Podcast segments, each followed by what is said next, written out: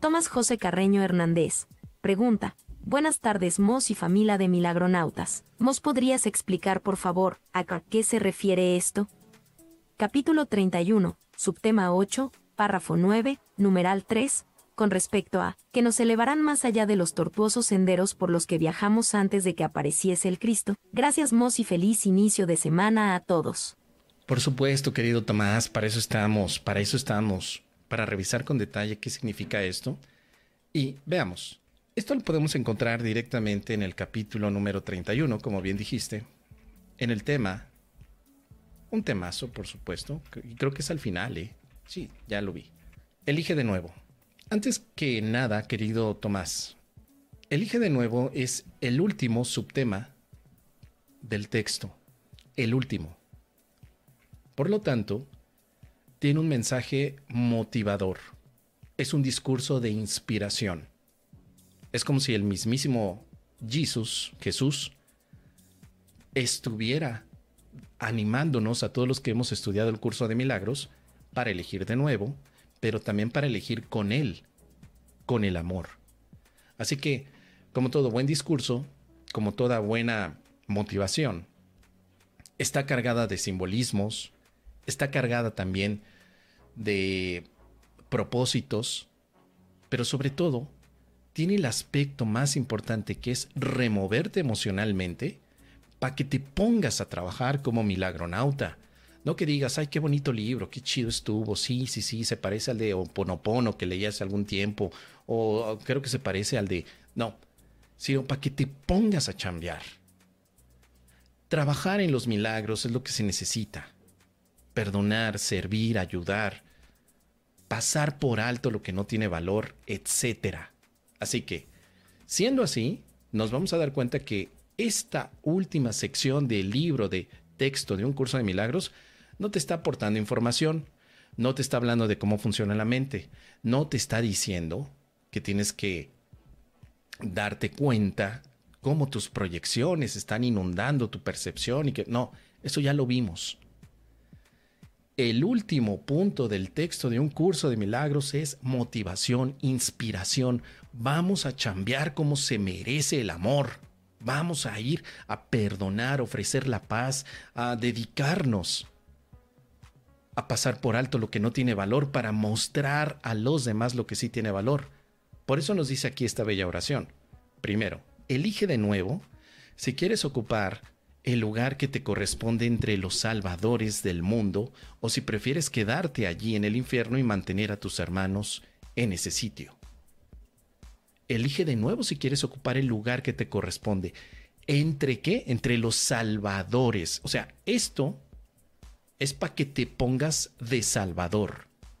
Elige de nuevo, es el Salvador tomando el papel que le corresponde. Lo que tú me estás preguntando, querido amigo, viene en el párrafo 9 y es parte del discurso motivacional para que te conviertas en ese Salvador que necesita el mundo y que ofrecerá milagros. Como lo he comentado, hay metáforas aquí, símbolos que conecten con lo que verdaderamente tenemos que hacer. Y dice así, alegrémonos de poder caminar por el mundo y de tener tantas oportunidades de percibir nuevas situaciones donde el regalo de Dios se puede reconocer otra vez como nuestro. Y de esta manera, todo vestigio del infierno, así como los pecados secretos y odios ocultos, desaparecerán. Y toda la hermosura que ocultaban aparecerá ante nuestros ojos cual prados celestiales que nos elevarán más allá de los tortuosos senderos por los que viajábamos antes de que apareciera el Cristo. Oídme, hermanos míos, oídme y uníos a mí Dios ha decretado que yo no pueda llamaros en vano, y en su certeza yo descanso en paz. Pues vosotros me oiréis y elegiréis de nuevo, y con esa elección todo el mundo quedará liberado. Es un discurso, querido Tomás. Te digo, aquí no estamos aportando información nueva de cómo funciona la mente, ni la mente subconsciente, ni la errada, ni el ego, ni fulano, ni perengano, ni chana, ni juana. Que en términos generales está diciendo, vamos a tomar el camino de la salvación, donde dejaremos atrás el miedo, la culpa y el dolor, para que ahora elijamos de nuevo el cielo que está en nuestras mentes y que compartimos con los demás. Eso es todo. O sea, si le quitáramos toda la parte simbólica, inspiracional, pues lo que te encontrarías es así. Tomás, elige de nuevo porque vas a tener nuevas oportunidades para perdonar. Lo haremos juntos. Ya. Tú dices, oye, pues es que... Entonces, ¿qué, qué, qué ocurre?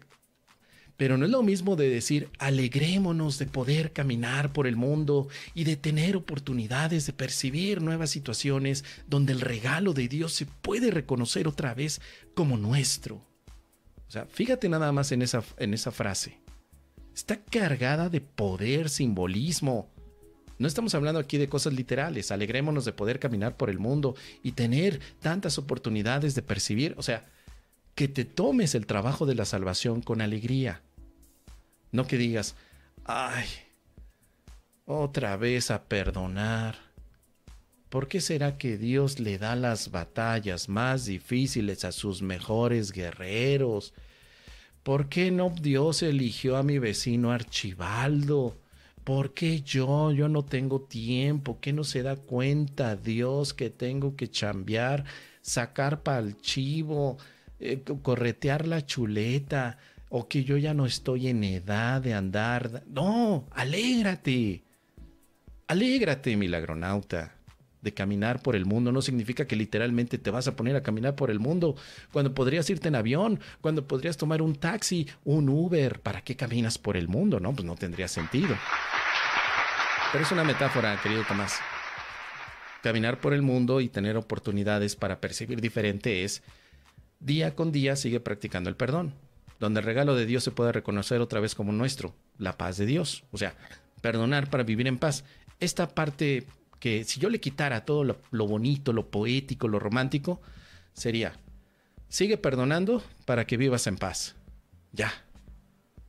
Pero pues no es lo mismo, no se siente igual, no, ya no sería un discurso, ya sería como que, pues sí, ya sé que tengo que perdonar para estar en paz. Ah, pero hazlo de, con alegría. No, tampoco. Por eso es que está armado de esta manera. Y luego, de esta manera, todo vestigio del infierno, así como los pecados secretos y odios ocultos desaparecerán.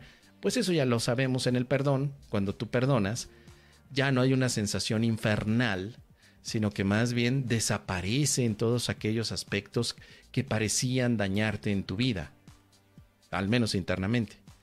Y después toda la hermosura que ocultaban aparecerán ante nuestros ojos, eh, el, ante nuestros ojos cual prados celestiales que nos elevarán más allá de los tortuosos senderos. Bueno, todo esto sigue siendo.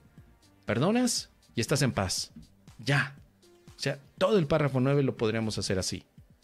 Perdona, estarás en paz, yo como tu hermano estaré contigo y vamos a echarle ganitas juntos. Ya, así.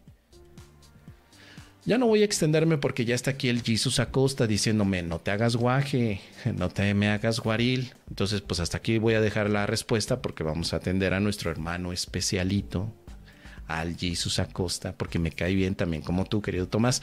Pero para finalizar, lee esa parte completita. Toda la sección de Elige de nuevo.